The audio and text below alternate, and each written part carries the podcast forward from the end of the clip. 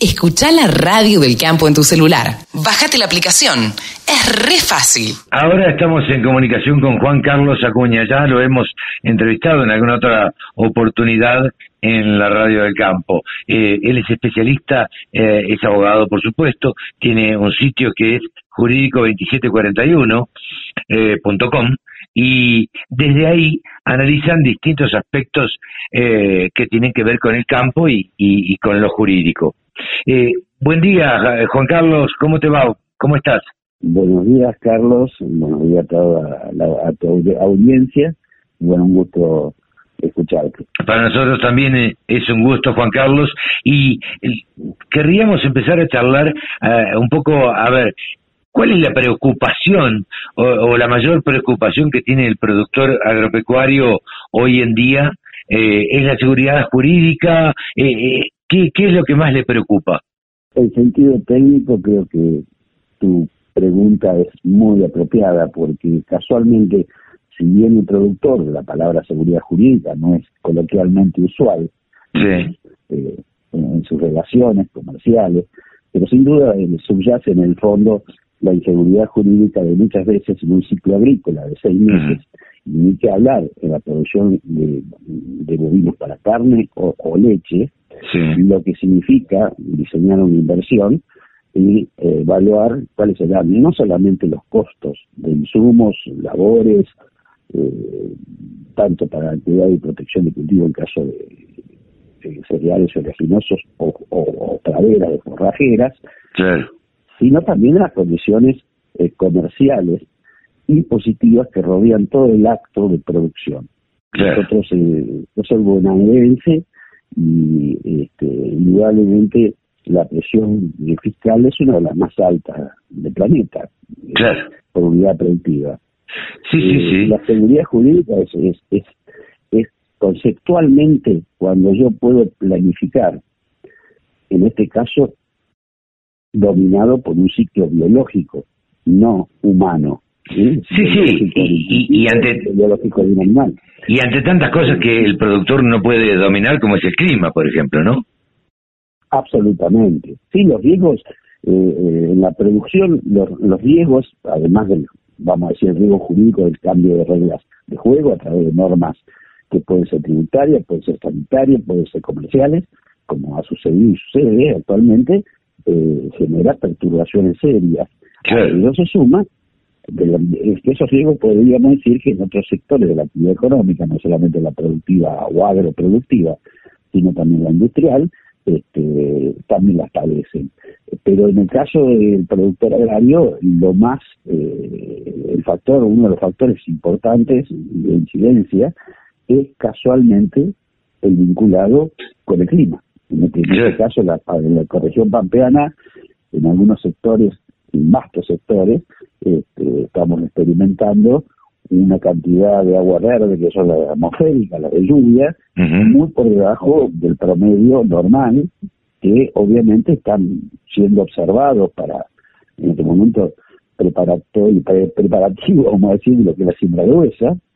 Y bueno, y hay una, o sea, la preocupación del clima, la preocupación tributaria, la preocupación política también, porque sí, claro. no está haciendo la realidad política y, sabe bien que en la agenda muchas veces del imaginario social popular urbano eh, está agendado como en un sector que está, este, vamos a decir, nadando en, dólares, como sí, claro. escuchado en sí. entrevista, que esto es absolutamente falso y creo nada más que una retórica eh, o metaconceptual eh, discursiva.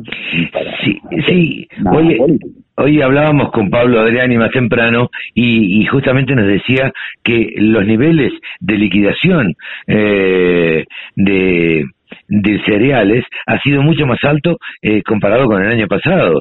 Entonces, ahí es ahí es donde no se entiende cuando el gobierno sale a decir que eh, los productores agropecuarios no sean avaros y, y que y que liquiden. Entonces, no no se entiende. No, Carlos, yo lo que noto es, es, correcto lo que ha informado Adrián y que informan otros analistas de, los agropecuarios eh, en el primer semestre se liquidó comparado con el año pasado, el 21% más de, de, granos, vamos a decir, comparado con el 2020-2021. Es decir, que en este primer semestre, respecto al primer semestre del 2021, se liquidó mucho más de lo que en apariencia, bajo la perspectiva discursiva de, algunos funcionarios gubernamentales o políticos este, de gobierno, están expresando. o sea, nosotros en el sector agrario, y aclaro, Carlos, este, yo pertenezco también a la familia agraria, aparte de mi profesión, especialización en Derecho Público Agrario y Ambiental, eh, pertenezco a la familia agraria, así que puedo sí vislumbrar de que hay mucho discursos para un imaginario social urbano poco informado o a veces desinformado y a veces maliciosamente informado. Sí, totalmente. Eh, eh, y bueno, y es una gran pena mirar el contraste con otros países, como el caso de Brasil, el caso de Uruguay. Eh, yo realmente por, por momentos siento una profunda pena, además de, vamos a decir, todo lo que es este proceso de transformaciones agrarias eh, que hemos transitado en los últimos 50 años, eh, dan como un saldo que mientras en la política hablan de los pequeños y medianos productores, yo pertenezco, pertenezco, o sea, pertenezco a esa esfera no solamente de la sociedad familiar, sino pertenezco también en cuanto a mis asesorados, ¿no es cierto? Son pequeños y medianos. Sí, sí, sí. Eh, entonces, todos ellos ven con realmente con asombro algunos discursos de los agronegocios, cuando en realidad durante 50 años eh, las políticas tributarias fueron las, eh, vamos a decir, las especialmente expulsoras de los pequeños y medianos productores. Hace 100 años, hace 100 años, hace un poco más, ¿no es cierto? Eh, ciento, más de 100 años fue el de corta, donde los arrendatarios, colonos, eh, requería en mayores condiciones, se sanciona la primera con el ley de contratos de arrendamiento rurales allá por 1921, eh, luego modificada en, el 1932 y luego 1948 que es la que está todavía vigente con algunas modificaciones en la década del 70. A pesar de todo eso, en el año 70 tuvimos la mayor, o, lo vamos a decir, la cumbre de la cantidad de pequeños y medianos productores en nuestra ecorregión pampeana.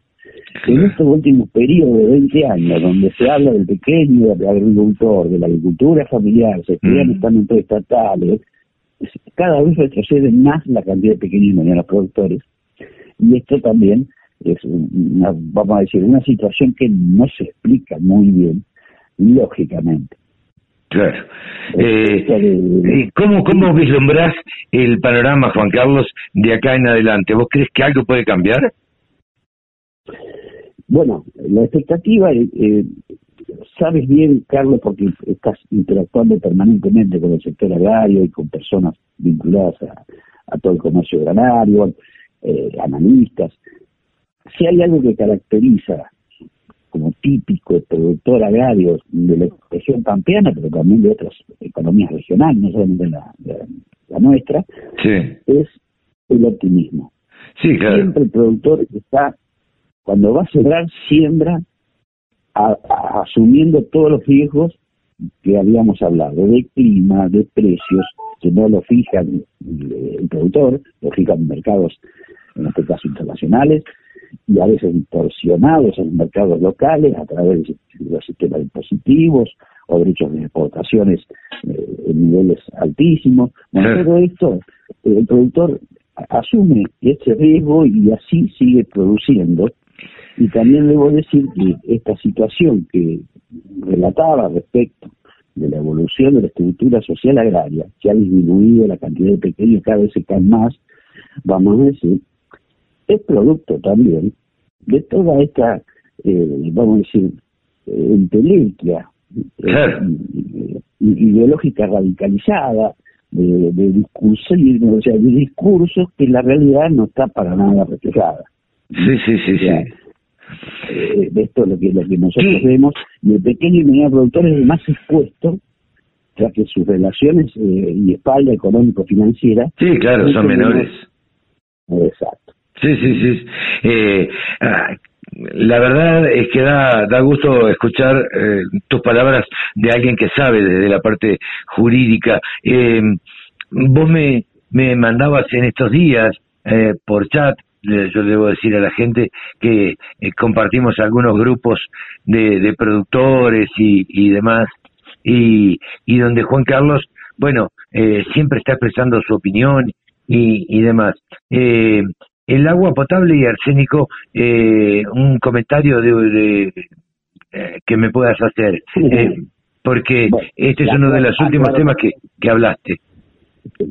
Sí, que ocupa mucha más gente de la que uno supone. Sí, claro. Lo que pasa es que muchas veces no aparece en superficie y acceso de, de información pública, vamos a decir, generalizada.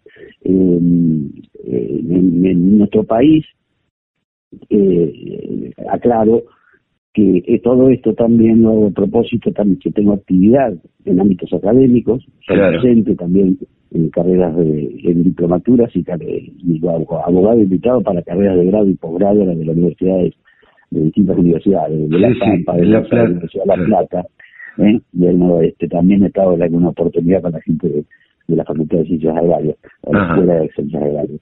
Este, lo que yo lo que estoy eh, advirtiendo un poco con todo este tema del agua, que empezamos a revisar antecedentes jurisprudenciales y doctrina jurídica, y hay una predominancia dentro de nuestro sector jurídico, vamos a decir, eh, de una gran preeminencia de todo lo que hace a eh, el, impacto de los fitosanitarios, de los fertilizantes en, en, las napas de agua subterráneas, de sí. nos abastecemos para consumir para nuestra higiene personal, este, para riego, este, para la cocción de alimentos, o sea, el agua.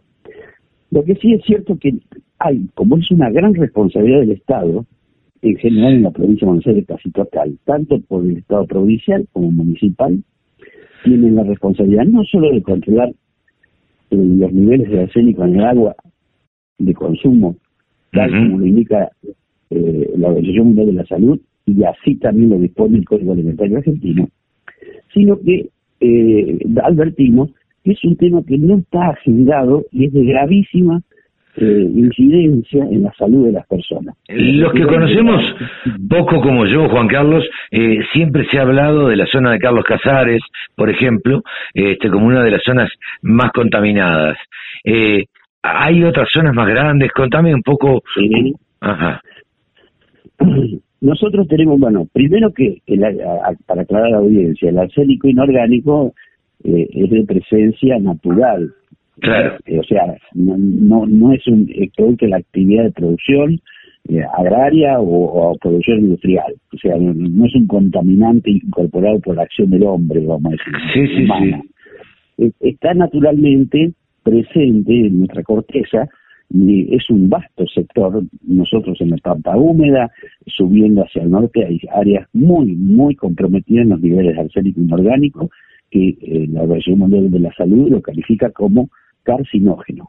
Se genera algunas enfermedades, como el hidroarsenicismo crónico endémico regional, sobre el cual existe bajísima divulgación de estas eh, de estas situaciones y que muchos muchos habitantes, se estima alrededor del 10 al 12% de la población de este país. Es una barbaridad. Padece, padece, padece eh, algún desorden, a lo mejor en, órganos de nuestro cuerpo humano, producto de estas alteraciones de, alta, eh, vamos a decir, concentración de acético inorgánico, vuelvo a decir, natural, que está en los suelos, está en el agua, y obviamente eh, afecta a la salud humana. Eh, ahora, la Organización de la Salud sobre esto lo tiene muy, muy especialmente objetivado.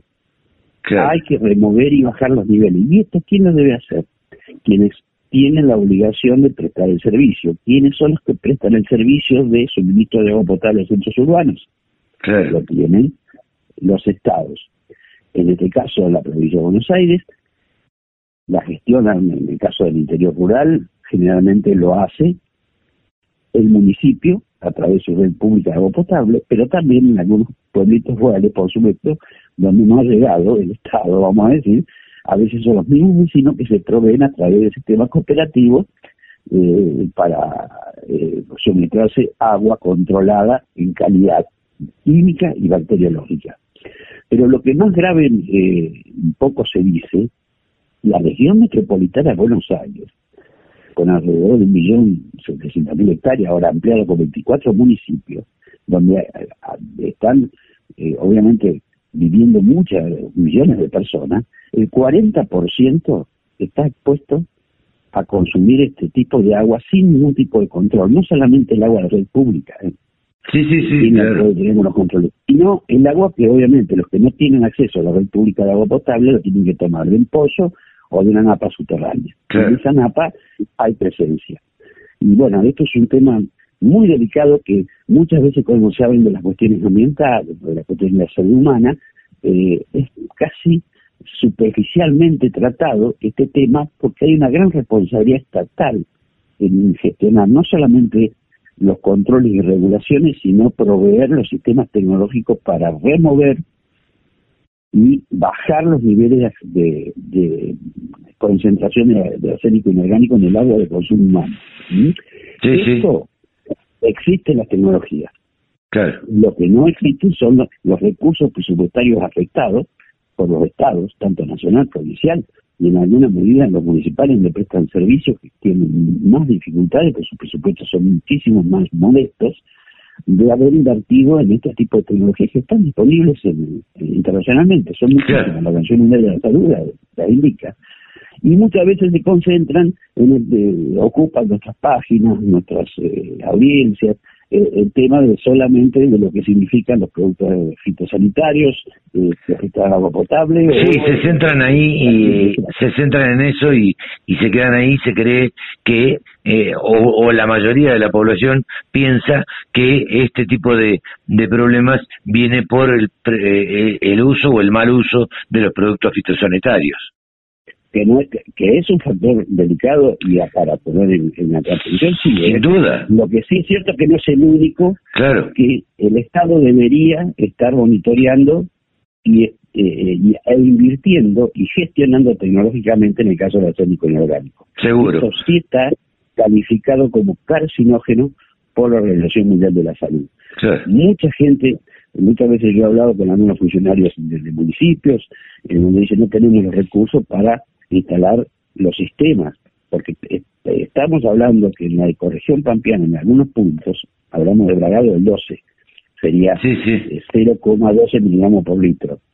La Organización de la Salud puso como límite 0,01 miligramos por litro. o sea que estamos hablando de 12 veces más. Pero lo que más grave es, es que en la provincia de Buenos Aires se tolera 0,05 es decir, cinco veces más. Claro. Sí, sí, sí, al, dispuesto por el Código Alimentario Argentino y al dispuesto por el Organización Mundial de la Salud. Juan Carlos, muchísimas gracias por este contacto y por habernos esclarecido este tema.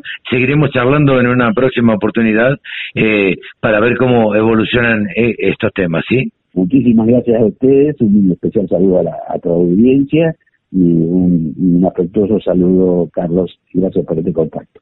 Juan Carlos Acuña ha pasado aquí en los micrófonos de la Radio del Campo. Juan Carlos Acuña es titular de eh, el sitio jurídico 2741.com y se dedica a estudiar, bueno, eh, todos los temas jurídicos eh, relacionados con el sector agropecuario. Muchísimas gracias. Con un solo clic, descarga la aplicación La Radio del Campo. Después, solo tenés que ponerte a escuchar tu radio.